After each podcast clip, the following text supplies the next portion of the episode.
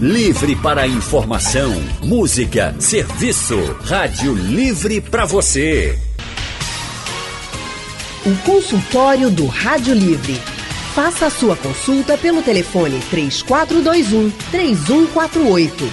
Na internet www.radiojornal.com.br. Rádio Livre. Boa tarde, doutor. O câncer de mama é o tipo de doença mais comum entre as mulheres no Brasil. Segundo o Instituto Nacional de Câncer, quase 60 mil pessoas são diagnosticadas por ano. No mês dedicado à conscientização sobre a doença, o consultório de hoje fala sobre os direitos da paciente com câncer de mama e o acesso aos equipamentos de saúde. E sobre o assunto, nós vamos conversar agora com o advogado Eduardo Dantas. Eduardo, boa tarde, seja bem-vindo. Boa tarde, Alexandra. Boa tarde, Haldner. Boa tarde aos ouvintes da, da Rádio Jornal. É um prazer estar aqui novamente no, no consultório. Obrigado, doutor Eduardo. Olha, os direitos do paciente com câncer de mama e o acesso aos equipamentos de saúde. Vamos abordar o tema. O doutor Eduardo está aqui para nos esclarecer. Ele é advogado gradu, graduado pela Universidade Federal de Pernambuco, mestre em Direito Médico pela University, University of Glasgow, doutorando em Direito Civil pela Universidade de Coimbra e professor do curso de pós-graduação em Direito Médico e Hospitalar da Escola Paulista de Direito. Além de outras informações que eu vou passando no decorrer do nosso consultório.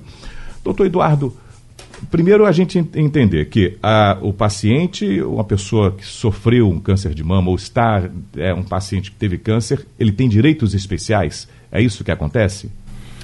É, Halden, é, é, importante que a, gente, que a gente esclareça que, na realidade, não, é, apesar de estarmos no, no outubro rosa, da, no mês da campanha específica uh, de prevenção ao câncer de mama, que é o tipo de câncer mais comum, o tipo de câncer que mais mata no Brasil, nós tivemos, no ano de 2017, quase 17 mil mortes ocasionadas por câncer de mama. E aí é um assunto que eh, acho que a gente que vale a pena a gente abordar é, de prevenção ao longo dessa dessa conversa. E como você bem falou no, na abertura do programa a, a expectativa as estatísticas demonstram que este ano nós uh, temos uma estimativa de quase 60 mil casos novos diagnosticados de, de câncer de mama no, no Brasil.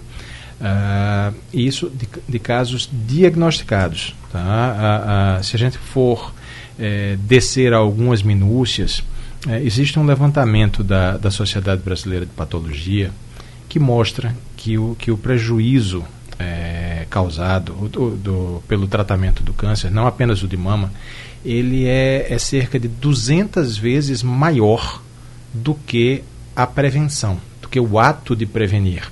Tá? Então, num, num tempo em que nós não temos recursos disponíveis na, dentro do sistema público de saúde para atender a todas as demandas, a gente, a gente vê isso todos os dias, é, uma, uma situação não diagnosticada, quando vem a ser tratada, ela custa 200 vezes mais do que o ato de prevenir. Puxa vida. Tá? Então, é, é, é, uma falta, em, não é só uma falta de planejamento, não é só uma falta de, de, de cuidado, não é só uma falta de respeito às pessoas, é uma falta de inteligência financeira, para dizer o mínimo.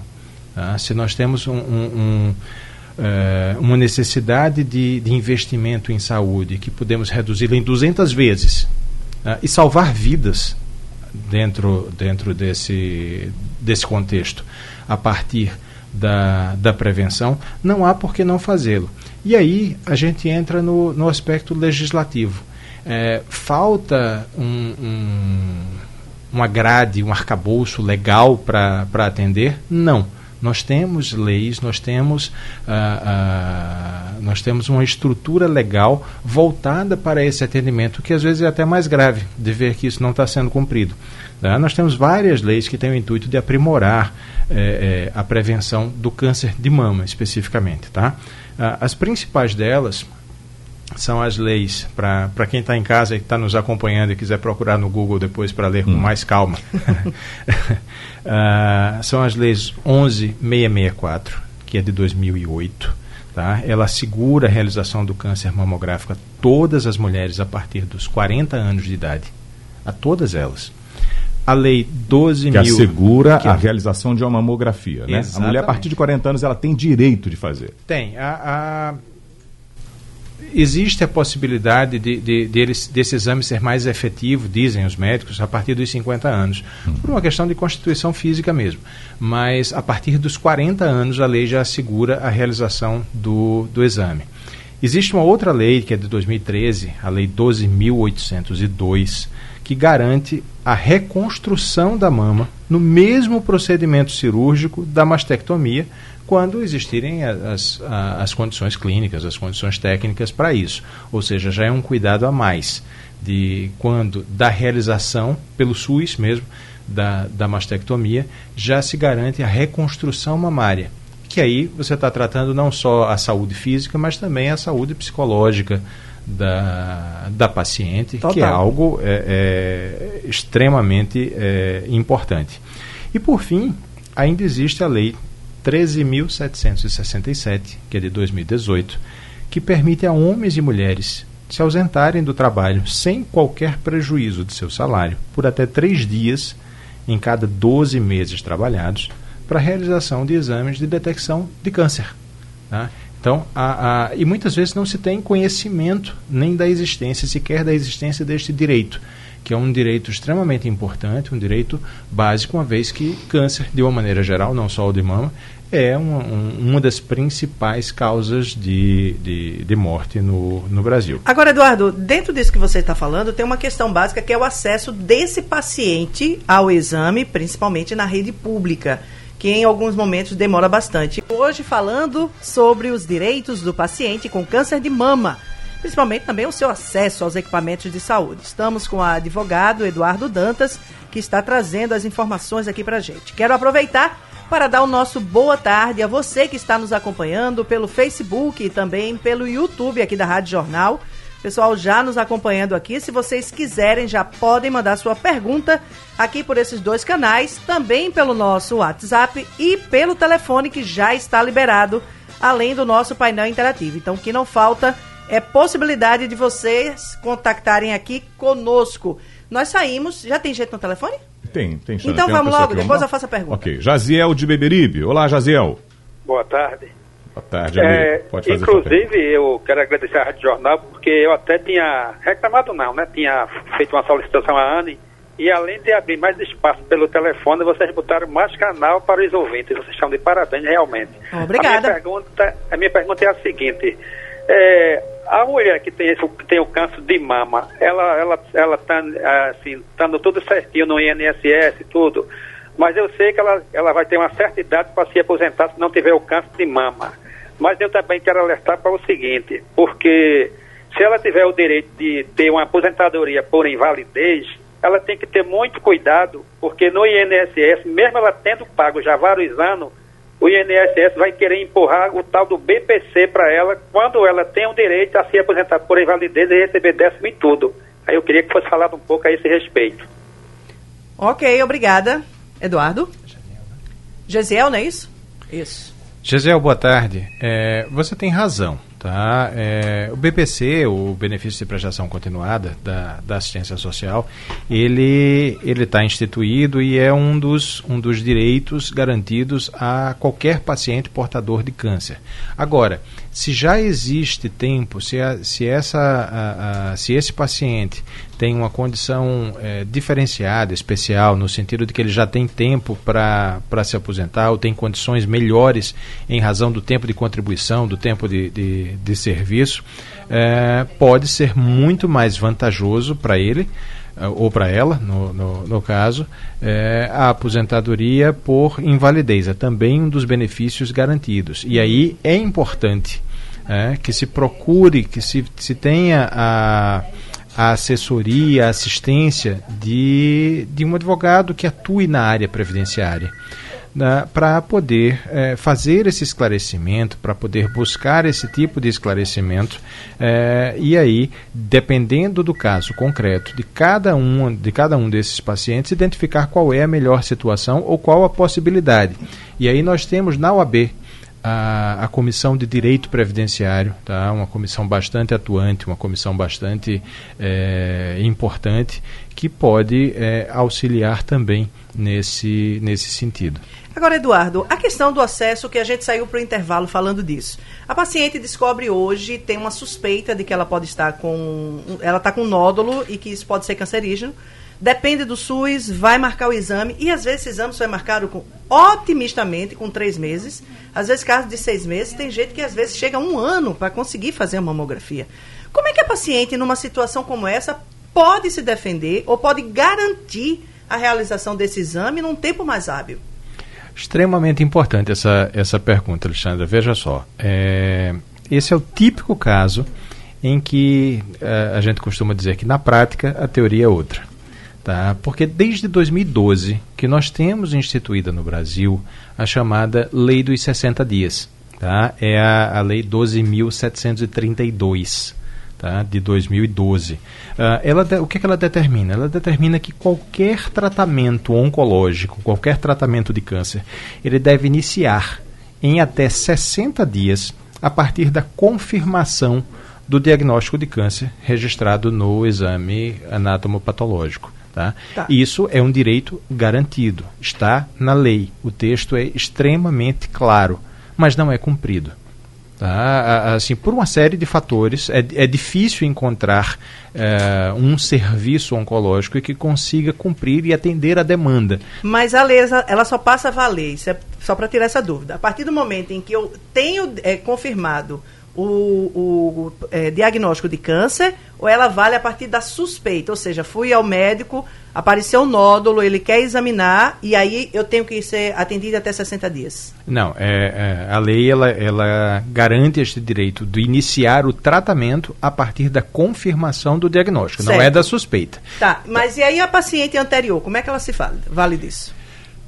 não existe, não existe uma, uma, uma norma que garanta esse atendimento. Aí é um, é um dos problemas. Vamos lá para tentar encontrar as soluções. Existe hoje no Congresso um projeto de lei complementar, tá? que é, é ele é de 2018, tá? que foi elaborado e que estabelece que a rede pública de saúde ela tem o prazo máximo de 30 dias para realizar os exames que confirmem o diagnóstico quando a principal hipótese for uma, uma neoplasia maligna, ou seja, um, um, câncer. Tá? Uhum. Aí, o que é que acontece? A rede pública ela vai passar a ter um prazo máximo de 90 dias entre a identificação dos primeiros sintomas tá? e o início do tratamento. É justamente essa questão que você está falando. A gente não tem ainda a, a legislação, mas já há um projeto em tramitação é, que, dada, que dada a qualidade do, do Congresso atualmente.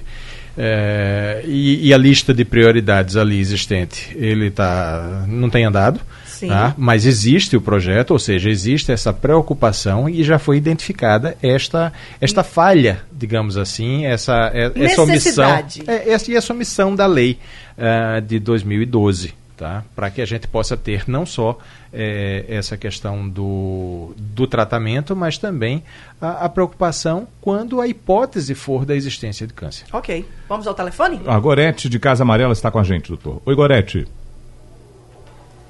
Gorete na linha? Alô, Tenta Gorete? Aí. Tenta aí, Xander. Então vamos para o José Carlos, lá em Abreu e Lima, na linha 3. Zé Carlos, boa tarde. É, boa tarde. Tudo bom? Minha amiga, tá muito bom não. É a última vez que eu vou telefonar para a rádio para é, poder não incomodar tanto vocês, para não fazer como certos ouvintes que está candidato a vereador de certo pai, não quero dizer o nome dele, que ele é muito bem quisto por todos vocês, mas minha pergunta é com o entrevistado. Um amigo meu está sofrendo muito, estamos em campanha para poder levar a esposa dele para Portugal, porque o plano de saúde que ele paga uma empresa que tem aqui no Nordeste, que é a matriz em Fortaleza, os médicos são proibidos de olhar para o paciente e deixar logo a prescrição médica em mãos feita antes de o, de o paciente entrar no consultório. Isso vem acontecendo há mais de dois anos. Enfim, e nós ficamos sem saber o que fazer, porque os menos favorecidos, posso dizer assim por passagem, quando tem um planozinho de saúde pela uma empresa X, é tratado como lixo. Se a Constituição dá o direito para todos, por que não tem uma fiscalização nos planos de saúde para doenças graves e praticamente transmissíveis? É isso que eu queria saber. Boa tarde, até um dia, talvez. Ok, Zé Carlos, muito obrigada pela sua participação, querido. Sempre bem-vindo aqui. Eduardo? Zé Carlos, é, essa, essa preocupação é, exposta por você, ela infelizmente é muito comum. Tá? Tem acontecido é, é muito é, e há um, um, problema muito sério no atendimento também é, pela rede privada, por planos de, de assistência à saúde. O que é que se recomenda numa situação como essa? Você mencionou a, a possibilidade de uma campanha de levar o seu, a, a mulher do seu amigo para Portugal, para tratamento, enfim. É, mas é importante que, que, que se tenha uh, o, o, a ciência, a consciência de que o plano de saúde ele tem deveres para serem é, cumpridos. Se, se há uma suspeita de interferência é, do próprio plano na conduta do médico, vale a pena levar essa, essa denúncia ao conhecimento do Conselho Regional de Medicina, tá, para que seja aberta uma sindicância, para que seja convocado o diretor médico, o diretor clínico da, da, da instituição para, para se explicar. E se essa situação persistir, é, vale a pena é, infelizmente, a gente precisa dar esse tipo de, de, de, de conselho. Vale a pena judicializar, tá? porque o Poder Judiciário pode, pode identificar, é, a partir dessa, dessa ação, pode identificar ah, as práticas abusivas que, que porventura estejam, estejam ocorrendo ah, e pode forçar ao cumprimento do contrato que foi é, eventualmente assinado. Então, eu volto a, a, a reforçar essa, essa orientação. Tá? A Defensoria Pública tem um núcleo específico de saúde, o Ministério Público é, tem uma promotoria especializada em saúde, também pode receber esse tipo de denúncia. A, a, própria Ordem dos Advogados do Brasil tem a sua comissão de direito, de direito médico e de saúde. É, são, são órgãos, são instituições, são, são é, locais para onde se pode levar e onde se pode dar voz a, aos pacientes que porventura estejam sendo é, é, tratados desta maneira tão, tão indigna como essa que você relatou. Estamos de volta no consultório do Rádio Livre, hoje recebendo o doutor Eduardo Dantas, que é advogado, ele é autor dos livros Direito Médico e também Comentários ao Código de Ética Médica. Doutor Eduardo, quais são os benefícios que pode contar uma pessoa que passou pelo câncer ou que está em tratamento? Olha, Rodney, é, existe, existe uma série de benefícios que podem ser é, obtidos e podem ser pleiteados por aquelas pessoas que tiveram ou, ou estão passando por, é, é por uma situação de câncer. Tá? É, você tem a possibilidade, por exemplo, de saque do FGTS, tá? de, de, de, de retirada para tratamento, é, saque do PIS, saque antecipado do, do, do PASEP também, há a possibilidade de isenção de, de imposto de renda é, na aposentadoria, na, na pensão. Alguns estados da federação têm é, benefícios especiais. O, o, Rio de Janeiro, por exemplo, tem um vale social que também é, é, é destinado a isso. E há alguns benefícios que são para todos os, os, portadores de, de câncer é, de uma maneira nacional. Por exemplo, a quitação do financiamento de, de imóvel pelo sistema financeiro da habitação, tá? em caso de invalidez pelo, pelo câncer ou em caso de, de, de morte é, daquele, daquele titular do, do financiamento. Tá? Existe a isenção de, de, de imposto é, sobre produtos industrializados e o imposto sobre operações financeiras é, para pessoas com, com deficiência, para pessoas com câncer. Então, uma pessoa que tem câncer ela pode solicitar a isenção do IPI, por exemplo, na compra de veículos. Hum. Tá? É, uma, é uma, uma vantagem, é, ou melhor, não, não, dá nem para a gente chamar de vantagem, é uma compensação, hum.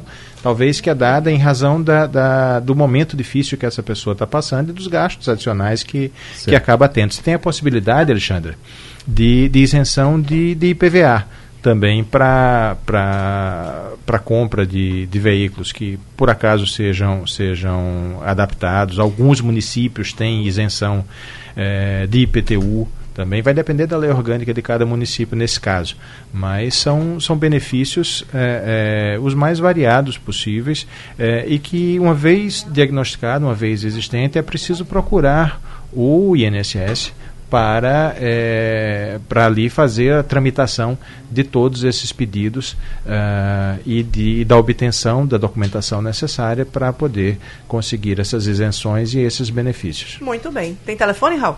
Tem. Então o Sebastião na linha com a gente, do IPSEP. Oi, Sebastião. Boa tarde. Eu, eu, eu gostaria de saber do doutor, do meu caso assim, eu fiz uma cirurgia de coração, se eu tenho direito também de isenção de impostos. Obrigado, Sebastião. Seu Sebastião, veja só, é, depende da, da sua condição da sua condição de saúde. É, se por acaso é, o senhor ficou com alguma, alguma debilidade permanente ou ficou com algum tipo de, de deficiência é, permanente ou alguma invalidez, é, é possível solicitar alguns benefícios. Mas aí o senhor vai ter que procurar diretamente o INSS para poder fazer essa, agendar a perícia, é, verificar o grau de, de, de invalidez ou de deficiência, para só aí poder identificar qual é a, a, a, quais benefícios o senhor terá direito. Mas certamente, se há sequelas, se há consequências da sua, do seu tratamento, há, há essa possibilidade sim, ele aconselha a procurar o INSS. Vamos aqui para o, o WhatsApp. A Bianca Moraes, de Dois Unidos, mandou uma pergunta aqui para gente. Bianca, vamos lá. Eu queria tirar uma dúvida. É, eu tenho 39 anos e minha mãe morreu de câncer mas não foi de mama, foi de pescoço, foi de câncer na garganta. Aí na última vez, quando teve um caminhão daquele mamografia, aí eu fui perguntar se eu podia fazer, a moça disse que não, não podia fazer não. Aí eu tá, eu tenho 39 anos, vou fazer 40 só em janeiro do ano que vem. Eu poderia fazer com um agnóstico de câncer da minha mãe? Eu não sei se o que ela está perguntando é... Que ela tá, acho que é, tá, como ela tem menos de 40, Xanda, Sim, e já é, é assegurado para quem. Casos, mas nesse caso, doutor, diga Mas nesse gente, caso, com um antecedente na família, normalmente é, os médicos antecedem, eu digo, digo isso porque tem alguns casos na minha família e os parentes próximos tiveram que antecipar alguns exames. Sim, mas pelo que eu entendi, veja só, ela passou, tinha um, um, um caminhão, ou seja, era um mutirão, era algum tipo de, de, de serviço que estava, sendo, que estava sendo oferecido é, naquele momento. E ela procurou diretamente sem, a, sem, a indicação, sem, sem o encaminhamento médico. Numa situação como essa, em que há pessoas na família com, com, com câncer que tiveram um histórico nessa situação, aí sim, é possível é, fazer a, o exame, mas com o encaminhamento médico. Isso. O exame normal, garantido por lei, é a partir dos 40 anos, como a gente falou anteriormente. Então, Bianca, tem que ter o encaminhamento do médico para você logo, poder né, fazer. Exato. Ela procure um logo que naturalmente o médico vai fazer esse encaminhamento, né? Perfeito, perfeito. Estamos de volta com o nosso consultório do Rádio Livre, recebendo o doutor Eduardo Dantas. E a gente está se aproximando do momento final do consultório, doutor. Eu queria que o senhor deixasse nesse instante a orientação para as pessoas que passam num momento de dificuldade como essa, uma situação difícil de saúde, mas que eles pensem que existe de alguma forma um apoio e existe uma lei que favorece para que esse, esse momento seja menos drástico e difícil para as pessoas. Doutor, o que é que o senhor pode nos orientar nesse instante? Olha, é, Raul, o mais importante que eu acho que eu posso passar aqui é uma, é uma mensagem de esperança de quem está vendo o problema ali de dentro do, da judicialização. Tá? A gente mencionou, judicialize, leve o assunto ao Poder Judiciário, lute por seus direitos. Ah, ah, há uma garantia de prioridade na, na, tramitação de processos também estabelecida por lei. Uhum. Tá? Então, esses processos eles devem é, andar de maneira mais, mais ágil, até porque a gente está tratando de vida, não é patrimônio, não é dinheiro, não é nada, não, não são as questões menores é, levadas, é vida mesmo, é saúde. Então é, é, é preciso confiar, é preciso buscar esta orientação. Direitos existem, as pessoas não têm muitas vezes consciência destes direitos. Tá? Então, procurem um advogado da sua confiança, alguém que possa é, efetivamente prestar esse, esse auxílio num momento em que as pessoas estão vulneráveis, que estão é, é, numa situação dramática mesmo, lutando pela, pela vida, vendo uma doença evoluir e não encontrando a assistência que deveriam ter, principalmente do, do Estado. Então, vale a pena, vale a pena brigar, vale a pena lutar e vale a pena procurar uh, esses, esses direitos. O sistema é difícil, uh, uh, não é uma luta não é uma luta simples, mas existem as armas necessárias para isso e isso passa pela conscientização. Muito bem, doutor Eduardo Dantas, é, ele tem alguns comentários aqui. Vou fazer rapidinho aqui. Tem um comentário aqui no, no nosso Facebook, o Francisco de Assis diz o seguinte: mesmo com encaminhamento, a dificuldade é grande. Muitas vezes as máquinas estão quebradas. E aí, isso é um fato, né? e o tempo é fundamental lá, nesse momento, né, doutor? O tempo sem dúvida. É, é, as, é as, máquinas estão quebradas, é, não existem leitos suficientes para tratamento, não existe agenda suficiente para tratamento. Mas a, a, Constituição obriga o Estado, é, e aí Estado, eu estou falando em todos os entes públicos, a, a, ao tratamento. É, então, é, o, aí é onde entra o Poder Judiciário para poder fazer valer esses, esses direitos. Não tem vaga na rede pública, é necessário, é obrigação do Estado internar na rede privada, fazer o exame na rede privada. Tá? Então, é, é, é, buscar esta orientação, buscar um apoio jurídico para essa situação, porque muitas vezes só o administrativo, só o burocrático não, não, não permite esse atendimento e tempo é talvez o bem mais precioso que as pessoas que estão passando por essa situação é, precisam preservar, a rapidez, a celeridade no, no, atendimento. Agradecemos a participação do doutor Eduardo Dantas conosco hoje aqui no consultório do Rádio Livre. Exatamente. Eduardo, obrigada mais uma vez pela sua presença presença aqui conosco. Eu que agradeço a, a, oportunidade. É sempre um prazer estar aqui com vocês e trazer essas informações para a população. E aí, agradecemos também a você que esteve nos acompanhando aqui pelo nosso Facebook, o Francisco de Assis, Aparecida Costa, Sandro de Jucá, Zenita. Muito obrigada. O pessoal também que nos acompanhou pelo YouTube. Haldner? E a gente vai encerrando e esse programa daqui a pouco está no nosso Spotify, tá aí o podcast para você poder acompanhar e é reprisado logo mais na programação da nossa Rádio Jornal. Sugestão ou comentário sobre o programa que você acaba de ouvir, envie para o e-mail ouvinte@radiojornal.com.br ou para o endereço Rua do Lima 250, Santo Amaro, Recife, Pernambuco.